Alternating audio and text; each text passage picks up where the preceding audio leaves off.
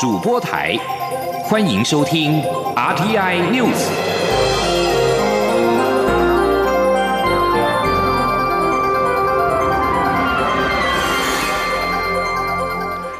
各位好，欢迎收听这节央广主播台提供给您的 RTI News，我是陈子华。台美在今天举办供应链合作前景首场座谈会，经济部长王美花在会后表示，美方产业界在会中建议，美国应回归跨太平洋伙伴全面进步协定 （CPTPP）。基于台湾半导体的重要性，美国也应该邀请台湾一同加入，并且与台湾签署自由贸易协定 （FTA），才有利于台美合作。记者谢佳欣的报道。台美经济繁荣伙伴对话架构下，台美双方五号举行第一场供应链合作前景线上座谈，锁定半导体供应链谈未来合作。在经济部会议现场，除了经济部长王美花亲自主持外，也看见美国在台协会 AIT 处长厉英杰出席。历经两个小时会议落幕，王美花会后指出，会议由我国驻美代表处与 AIT 主办，美方有相当资深的官员参加，产业则有全球五百大企业。业主动要求加入座谈，而美国的高通、康宁及资讯科技与创新基金会 （ITIF）、美国半导体产业协会，还有台湾的台积电及台湾半导体协会、国际半导体产业协会 （SEMI） 都在这场圆桌会议中担任讲者，整场会议人数超过百人。王美花透露，美国产业在会中建议，美国应回归跨太平洋伙伴全面进步协定 （CPTPP），且因台湾半导体太重要，也应邀请台湾一同加入，并与台湾签署自由贸易协定 （FTA）。王美花说：“还有很重要，就是提到因着这样的一个半导体产业的重要性，也提到美国应该邀请台湾、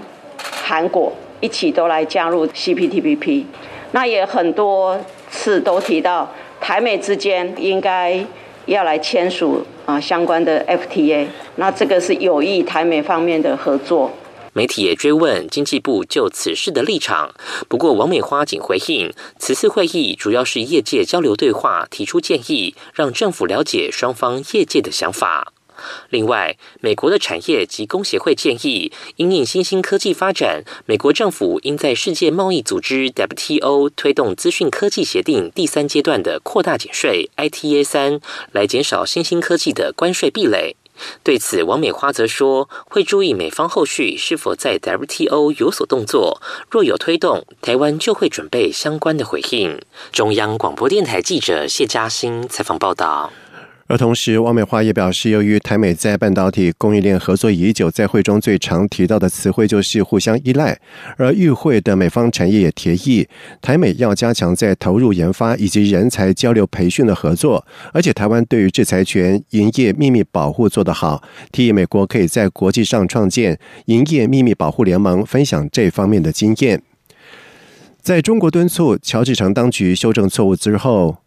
盖亚纳在四号突然终止与台湾签署的在。盖亚纳设立台湾办公室的协议，而对此，外交部在今天对于中国政府再次霸凌压缩台湾国际空间与台湾人民参与国际事务，表达最强烈的不满跟谴责之外，并且强调中华民国台湾是主权独立的国家，为了台湾的生存与发展，全体外交人员将努力不懈奋战到底，持续积极争取台湾国际参与空间，以维护国家尊严和利益。而副总统赖清德则表示，中国国家主席。习近平在日前才表示，中国不会恃强凌弱，此事如同重重打了习近平一巴掌。他并且批评中国以人命当筹码，大玩政治暗黑游戏，国际社会应该同声谴责。记者欧阳梦平的报道。盖亚纳外交部宣布终止与台湾签署设立台湾办公室协议。由于中国在这之前允诺将捐赠盖国两万剂中国国产疫苗，被推测中国借疫苗施压也是造成盖国转向的原因之一。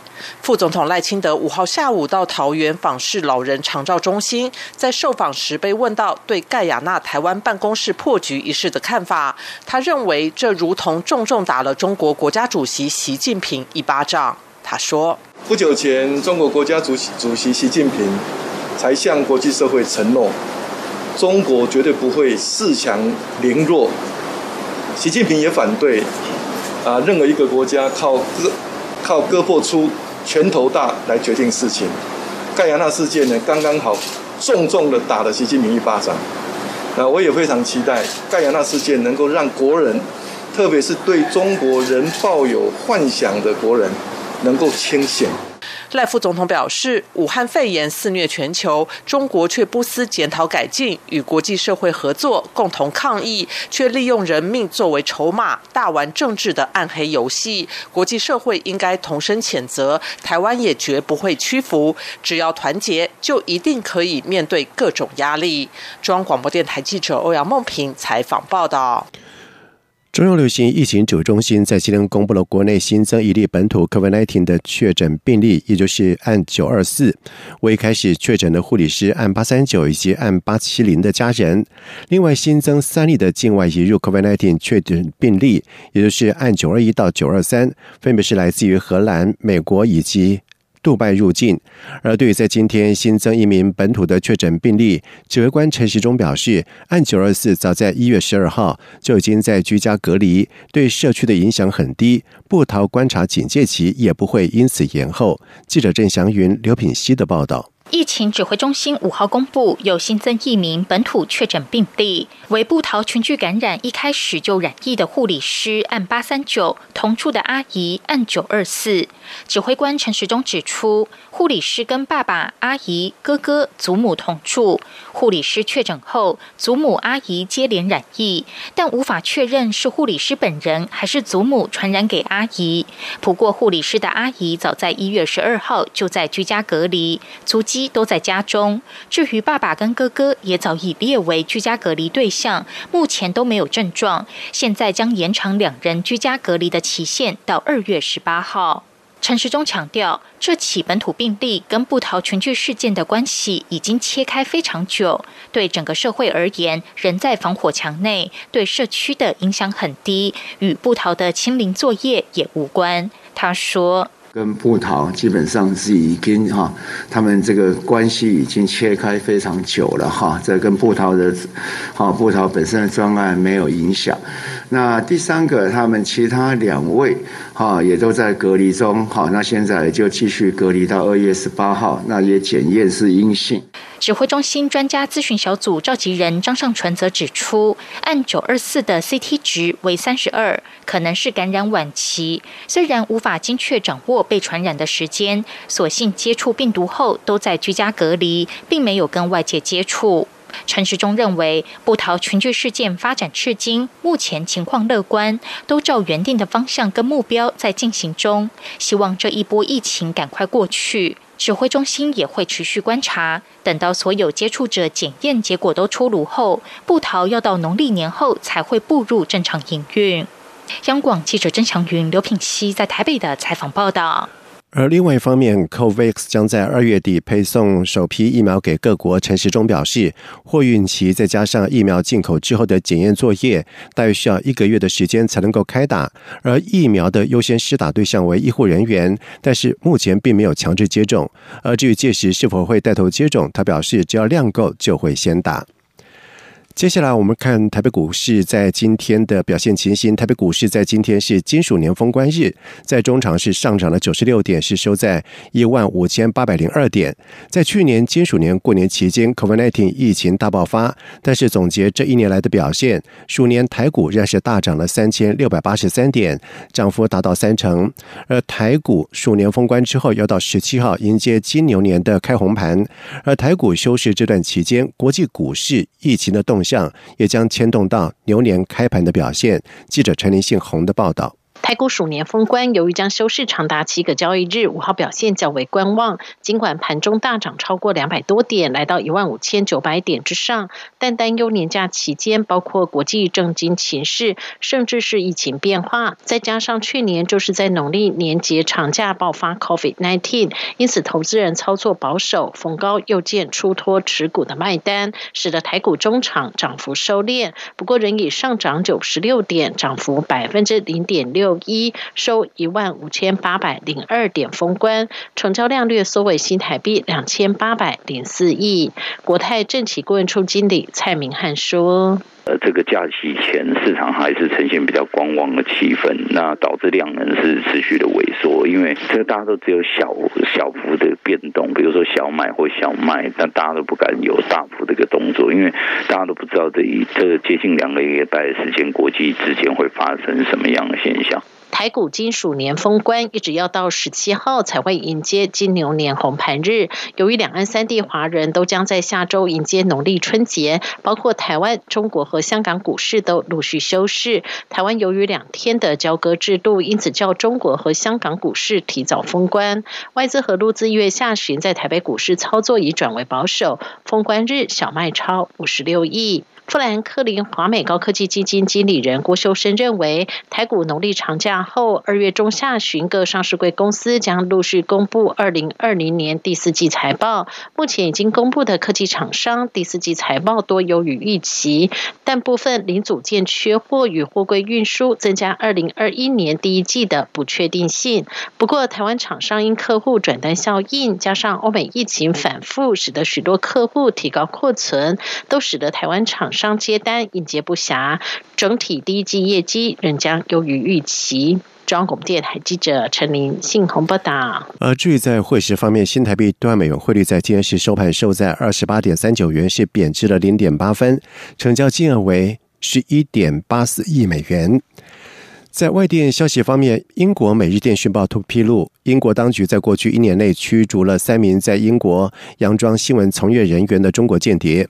每日电讯报》在五号引述不具名政府高层人士的说法报道说，根据了解，这三名的中国间谍是隶属中共国家安全部的情报官员。报道并且指出，他们的真实身份遭军情五处揭露之后，已经被迫返回中国。军情五处是英国国内的情报机构。消息人士表示，这三人声称自己替三个不同。的中国媒体机构工作，还说三人都是在过去十二个月内入境英国。报道并没有透露这三间中媒机构的名称。由于英国批评北京当局对香港跟新疆的打压，再加上英国以安全隐忧为由，禁止国内五 G 网络使用中国华为技术有限公司的设备，英中关系也因此日益紧张。英国通讯管理局发现中国环球电视网所有权结构为中国国有，违反了英国法。律在五号撤销其广播执照。通讯管理局近片表示，持有中国环球电视网在英国播放执照的星空华文传媒，对于中国环球电视网并不负有编辑责任，因此星空华文传媒不符合管控执照服务的法律要求，并非合法的执照持有人。美国总统拜登已经正式停止前总统川普从德国撤军的计划。川普政府在去年下令撤回驻德的美军，但是并没有付诸实行。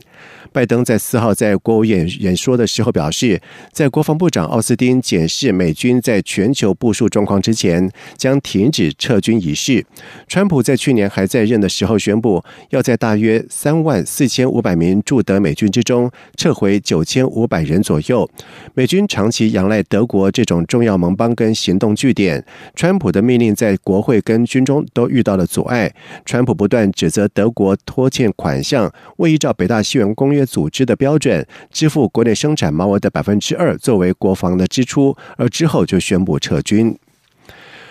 对于要如何制裁缅甸军事政变，美国白宫。国安顾问苏利文在今天表示，正在考虑签署行政命令，并且对个人跟军方控制实体进行针对性的制裁。苏利文在白宫例行记者会上被问到美国政府对于缅甸制裁选项的时候，表示缅甸议题具有高度的跨党派的认同，相信行政部门能够跟国会合作，采取一系列的制裁措施。同时，美国也将和全球各地盟友以及伙伴共同合作。他并且透露，正在审查签署行政。命令的可能，也正在研究对个人跟军方控制实体进行针对性的制裁。苏迪文并且表示，有足够的空间找到必要的制裁选项。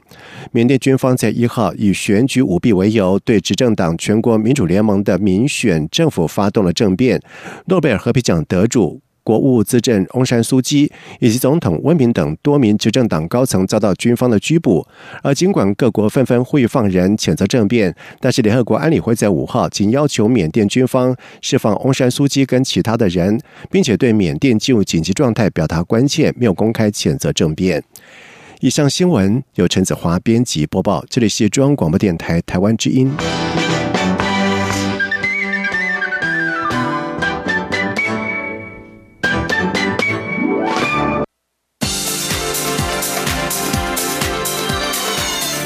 是中央广播电台台湾之音，欢迎继续收听新闻。现在时间是晚上的七点十五分，欢迎继续收听新闻。台湾港务公司在前天表示，为了配合行政院推动离岸风电发力，台中港将有五座的码头作为未来各风场开发商生产、储存、组装以及运输离岸风电机组的基地。而其中三十六号码头已经在去年的十月二十一号完工，完成台中港风电码头建设最后的一块拼图。而码头的硬体设施建制足以应应二零二六年前的风场开发需求。记者吴丽君的报道。行政院计划在二零二五年打造台湾成为亚洲绿能中心，并以台中港作为发展离岸风力发电的重镇，希望在二零二五年达成五点七 gigawatts。装置容量的目标。为此，台中港自二零一八年十二月起，陆续建制五座重建码头，包括二号、五 A、五 B、一百零六号及三十六号码头，作为未来各风场开发商生产、储存、组装及运输离岸风电机组的基地，并于去年十月二十一号完成最后一块拼图。台中港务分公司主任。秘书张文英五号表示，三十六号码头斥资新台币十一亿五千万元，总长三百四十公尺，码头岸间三十八公尺，并且具有三大特色，包括水深跟一百零六号码头一样，都是五座离岸风电码头最深的，同时还有长两百九十公尺的重舰段，以及长五十公尺的超重。间段。另外，为了满足自生式船舶的需求，还在海床填充了四公尺厚的石料。张文英说：“第一就是设计的水深呢是负十六公尺。第二个，这个码头的承载力呢，包括每平方公尺四十吨以及每平方公尺二十吨。第三个是。”在码头船席一万一千两百平方公尺的范围内施作海床加固的工程，使得风机安装船在进行装载作业的时候，能够达到每平方公尺九十吨的承载需求。此外，目前台中港三十五、三十六、三十七号码头后线约有三十五公顷的土地，已由沃旭能源公司承租，进行风机材料输入及。组建输出风机组装基地，逐步落实绿色家园的目标。中央广播电台记者吴丽君在台北采访报道。高雄市议员黄杰的罢免投票将在明天登场。民进党连日来是大阵仗，派出了高人气的地方党公职陪同黄杰街头拜票。而黄杰在今天也把握了最后的时间，一整天以车队扫街冲刺，并且搭配影片的宣传，呼吁高雄凤山的民众在明天出面投下不同意罢免票。而陆战空战齐发，希望为凤山、为台湾终止这场报复性罢免。记者刘玉秋的报道。高雄市议员黄杰的罢免投票进入最后倒数，黄杰把握时间冲刺宣传，一整天排满街头拜票以及多场车队扫街行程，各地跨党派地委议员也轮番上阵陪同，扫街车队不断强力放送，呼吁支持者出来投下不同意罢免票。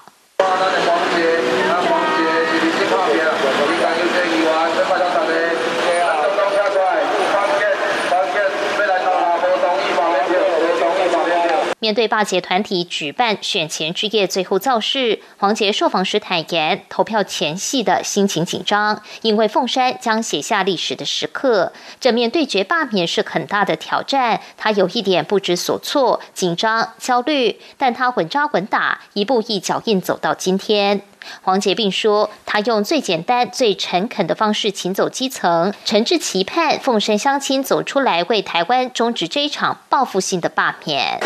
要终止报复性的选举，这是一个非常重大的任务，是我们凤山人的任务。所以，不只是凤山人都在明天必须要站出来之外，大家也都在期待，我们可以画下一个完美的休止符，不要再让这样的恶意，再让这样的仇恨继续在台湾社会蔓延。连日来陪同黄杰扫街拜票、车扫的民进党立委许志杰，还引述被罢免的高雄市前市长韩国瑜曾说过的话，用爱与包容来融化许多人心中的仇恨。他呼吁凤山选民出面投下不同意罢免黄杰的票。六号不仅是罢节的完结篇，更是台湾罢免的完结篇。不同于罢节阵营举办大型活动，黄杰阵营基于防疫考量而以车队方式冲刺。民进党内。连日来也派出党内高人气的立委于天、台北市新任党部主委吴怡农等人南下助阵。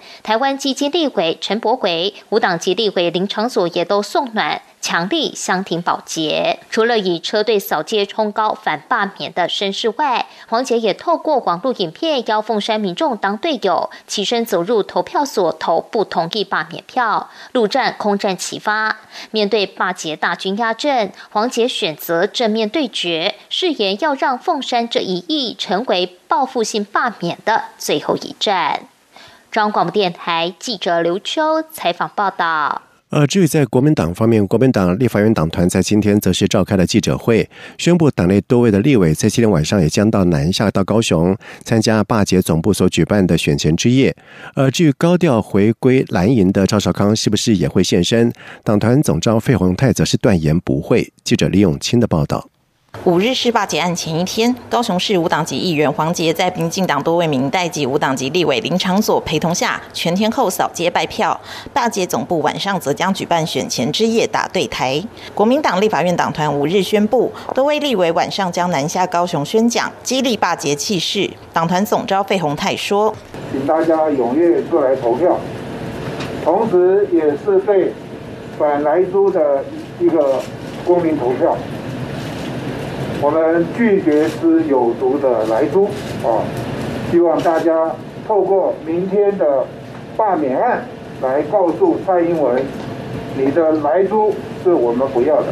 国民党立委吴一丁表示，有市民反映没有收到投票通知书，他提醒凤山区市民，不需要通知书也能投票，只要携带身份证到投票所就能投票。而外界关注高调重返国民党的资深媒体人赵少康，今晚是否也会现身高雄救火？费鸿泰则直言不会。他说：“我非常肯定赵少康今天晚上不会到高雄。”费鸿泰表示，虽然部分媒体不断透过报道分化，但他相信韩国瑜、江启臣、赵少康最后在党内会是三位一体，团结在一起。央广记者林永清采访报道。今天是农历十二月二十四号，也就是民俗的送神日。台南市鹿耳门天后宫在清晨六点的时候举办了封印大典，部分的庄民在天色未明之际，手持着寿金参加了封印送神。鹿耳门天后宫的封印大典在今年是迈入第二十九年，主要是宣告一年的结束，迎接另外一个年度的开始，以点肃穆。庙方人员并且指出，送神日封印，或者是以跳傀儡行之，或者是以进四果祭之。送神之后关上正门，并且贴上了压煞封条、封签、封印的习俗，是台湾民间的辞岁的象征，是岁时最后一次的信仰活动。家家户户则开始大扫除，除旧布新。同时，庙方人士也表示说，虽然有武汉肺炎 （COVID-19） 疫情，但是封印大典在清晨，许多仪式在庙城的开放空间举行。庙方。考量到无群聚风险，在今年没有停办，现场也没有人潮。在外电消息方面，根据联合国在昨天所发布的报告指出，盖达组织也门分会的首脑巴塔尔菲已经遭到逮捕数个月。法新社报道说，报告指出，身为阿拉伯半岛盖达组织首脑的巴塔尔菲上任未满一年，现在已经遭到逮捕。他的副手奥拉基在去年十月马尔拉省。凯达市的作战行动当中身亡。这是一些未经证实的报道传出来之后，巴尔塔菲被捕消息首次获得了官方的证实。联合国的报告是由一个专研极端主义团体的监督小组向安全理事会所提出来的，而这项内容广泛的报告概述了全球潜在的圣战主义威胁，但是没有透露巴尔塔菲的行踪，也没有揭露他去年十月作战行动的详细状况。但是赛德情报集团提到了去年十月的未经证实消息，指巴尔塔菲已经遭到也门安全部队逮捕，然后被送到沙地阿拉伯当局。日本东京奥运及帕运组织委员会会长森喜朗在三号在评论日本奥会要将女性理事比例提高到百分之四十目标的时候表示，女性多的理事会将会花很多的时间。发言涉及到性别歧视，引发了外界的批评。而申喜朗在四号下午公开道歉，但是表示没有考虑辞去组委会会长。而日本产经新闻报道。奥运大臣桥本圣子在今天上午召开记者会的时候表示，国际奥会主席巴赫在四号晚上来电，表示国际奥会已经了解此状况，希望日本政府继续努力，成功办好东京奥运。他回复巴赫将会全力以赴。另外，负责监督东京奥运会的筹备工作，也是国际奥会副主席的科兹，在接受日美日本媒体访问的时候，也再度强调，举办东京奥运跟帕运的几率是百分之百。而至于是否可能用空场零观众的方式来比赛，他只是指出有考虑，但是没有决定，等到三月的时候再做出判断。事实上，早在去年九月，科兹就已经信誓旦旦的说，延期一年的东京奥运一定会举办，而这一届的东京奥运会是战胜新冠病毒的奥运。接下来进行今天的前进新南向，前进新南向。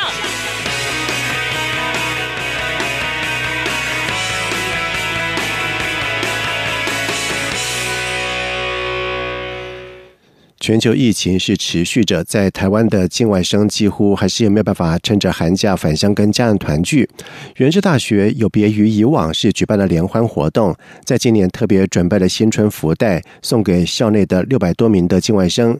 有马来西亚的学生就表示，没有想到学校会送福袋，而且里面除了有各式的泡面、零嘴，还很贴心的附上了一张有着紧急联络方式的贺卡。记者陈国维的报道。原治大学这学期在校的境外生有六百多人，校长吴志阳送给每个人一份新春福袋，里面有巧克力、夹心酥、饼干等多种零食，还有好几包台式及南洋风味的泡面。如果是吃素的学生，就提供全系列的素食泡面。来自马来西亚的中国语言学系硕士班学生李金发表示，看得出来学校很用心准备福袋内容。那里面还有蛮贴心的，就是他附了一个贺年卡，因为我们春假期间就是教职员全部都是放假的。嘛，他怕如果学生有什么意外的话，他上面附的一些电话号码，因为我们是外籍生嘛，就是全球处的那一的联络方式，就是里面有一个大群组，教职员都在里面。然后另外一个就是军训室的联络方式。李金发说，去年寒假有返乡，在回到台湾后，全球疫情就开始严重起来。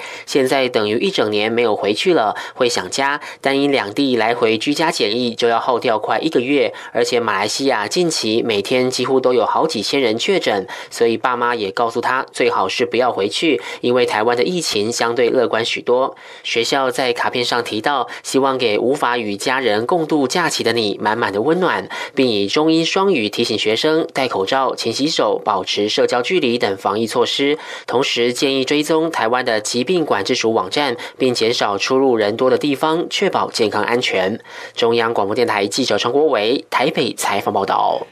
在区域全面经济伙伴协定 （RCEP） 通过之后，全世界是掀起了投资东南亚的热潮。而著名的投资银行家蓝涛亚洲总裁黄奇源在日前就成立了东南亚影响力联盟，整合了许多东南亚著名的台商以及华商的资源，同时成立东南亚影响力大学，全方位的打造。台商前进东南亚的生态系统跟平台。黄奇源表示，东南亚影响力联盟是跨地域、跨领域的联盟，涵盖了东南亚各地华人精英，其中包括了越南、泰国、印尼、柬埔寨、菲律宾、马来西亚、新加坡、辽国以及缅甸等国，另外也包含了南亚的印度，而其主要的目的有三个。第一个就是整合海外的台商资源，第二个就是加速台湾跟东南亚国家当地企业的合作以及策略联盟，第三则是从非官方的角度促进产官学研不同领域的对话交流以及实质合作，协助落实政府新南向政策的目标、产业转型以及全球的布局。此外，东南亚影响力大学在未来将会针对东南亚有兴趣以及您开拓市场的企业负责人与高阶主管开设。一系列的领袖课程。以上新闻由陈子华编辑播报，这里是中央广播电台台湾之音。